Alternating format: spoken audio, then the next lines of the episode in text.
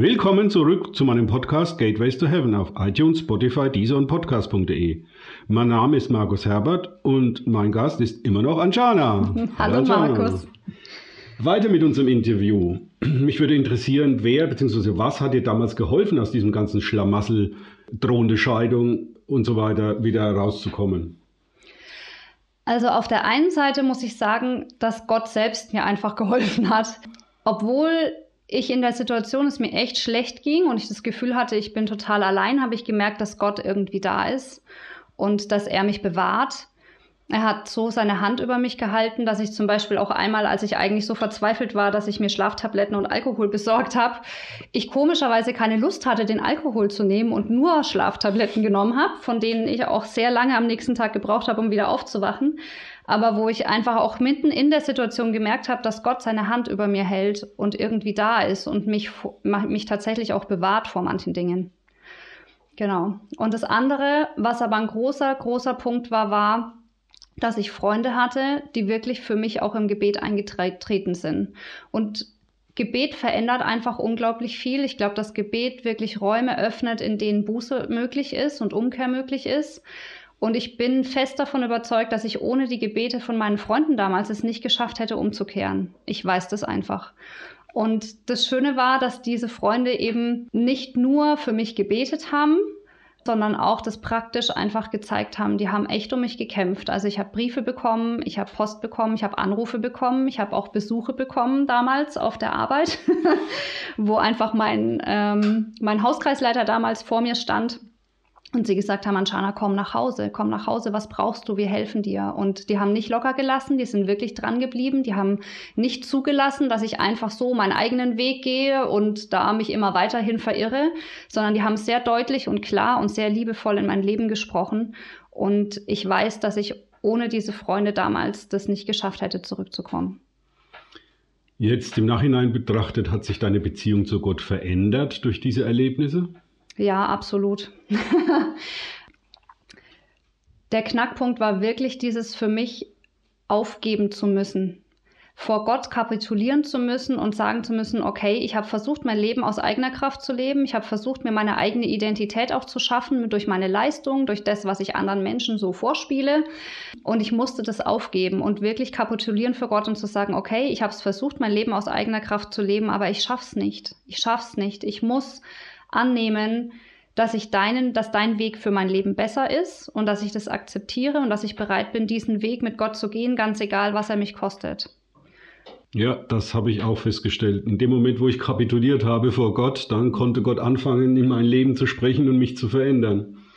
Könntest du noch ein bisschen genauer darauf eingehen, wie sich deine Beziehung zu Gott selber verändert hat? Also mit diesem, mit dieser Entscheidung, wirklich Gottes Weg zu gehen, habe ich angefangen, Gott gegenüber nicht mehr ständig wegzulaufen. Und ich habe es immer besser gelernt, es auszuhalten, dass diese Begegnung auch mit Gott, wenn er wie sein Finger auf die Wunde legt, dass das weh tut, aber dass das heilsam ist und dass es wert ist, dran zu bleiben und nicht wegzulaufen. Und es gab immer noch viele Situationen oder gibt es auch immer noch, wo meine instinktive Reaktion ist, wenn Gott mir tief begegnen will, dass ich weglaufen will. Aber immer mehr schaffe ich das dran zu bleiben und das auszuhalten und zu, mich dafür zu entscheiden, Gott, ich will dir begegnen. Ich will das zulassen, dass du an meinem Herzen arbeiten darfst und dass du in die Tiefe gehen kannst.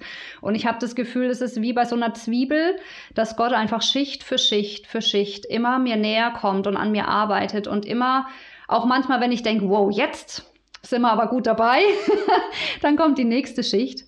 Und Gott ähm, schafft es immer tiefer zu gehen und immer tiefer zu gehen. Und seitdem ich nicht mehr ständig weglaufe, merke ich einfach, wie die Beziehung zu Gott wirklich immer intimer wird und immer persönlicher wird. Ja, da hast du im Prinzip meine nächste Frage vorweggenommen. Bist du Gott persönlich begegnet? Du hast ja gesagt, du hast dich durch einen Traum bekehrt, wo du Jesus begegnet bist. Das war aber ein Traum. Wie schaut es jetzt aus? Wie schaut äh, diese persönlichen Begegnungen zu Gott aus?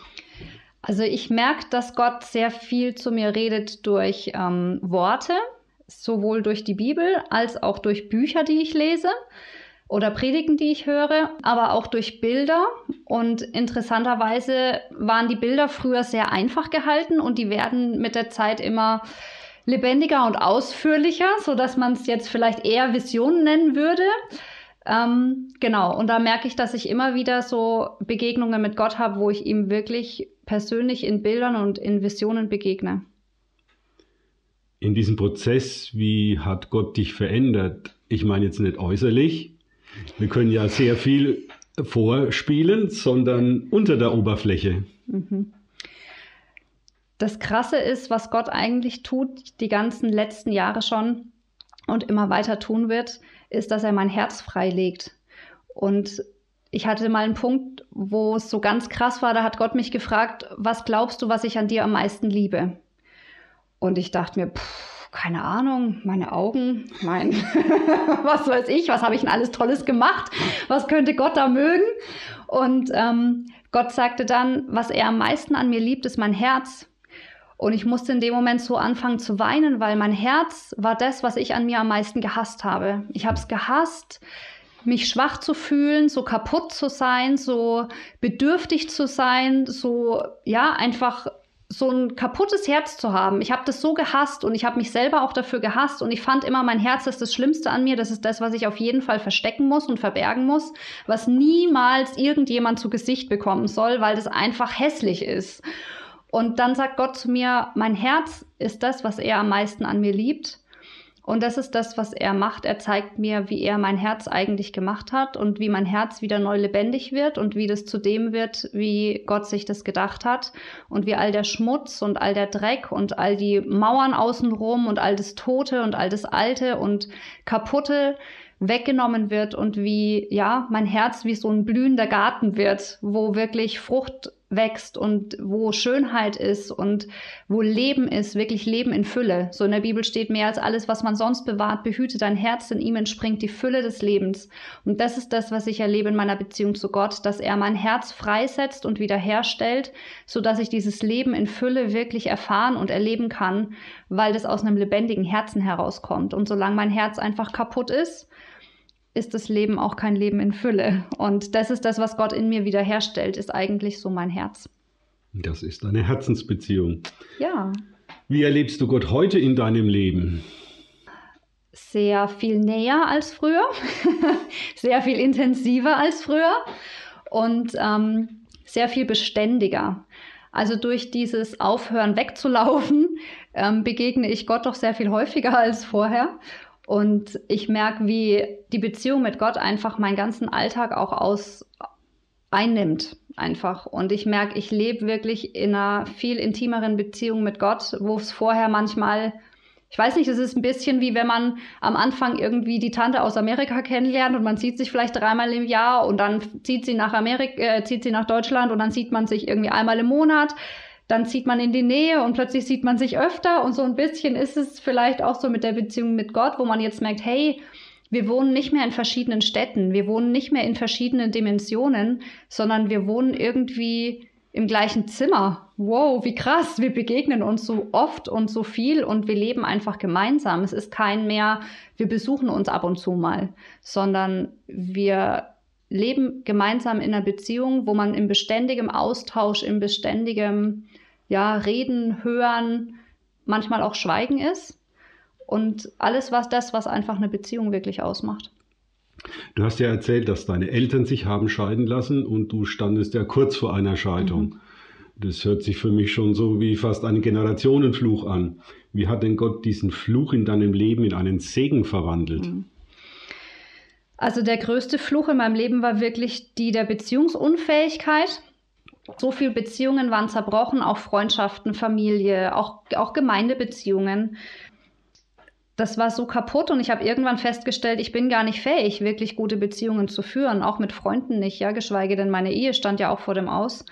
Und das, was Gott wirklich wiederhergestellt hat und was der größte Segen in meinem Leben ist, ist, dass ich beziehungsfähiger werde ich will nicht sagen, dass ich da der super Spezialist drin geworden bin, aber ich habe Freunde, ich darf in Freundschaften leben, ich darf lernen, was es heißt, in einer Ehe, in einer Partnerschaft zu leben. Ich bin Mama, ich darf lernen, was es heißt, Kinder zu haben, mit denen in Beziehung zu leben. Und der größte Segen, den ich in meinem Leben habe, ist wirklich der zu merken, ich werde fähig, Beziehungen zu leben. Mit allem, was dazu gehört. Mit den Freuden, mit den Schmerzen, ganz egal Aber dieses ein offenes Herz zu haben anderen Menschen gegenüber, das ist der größte Schatz in meinem Leben. Ja, vielen Dank soweit. Wir machen dann noch ein drittes Interview.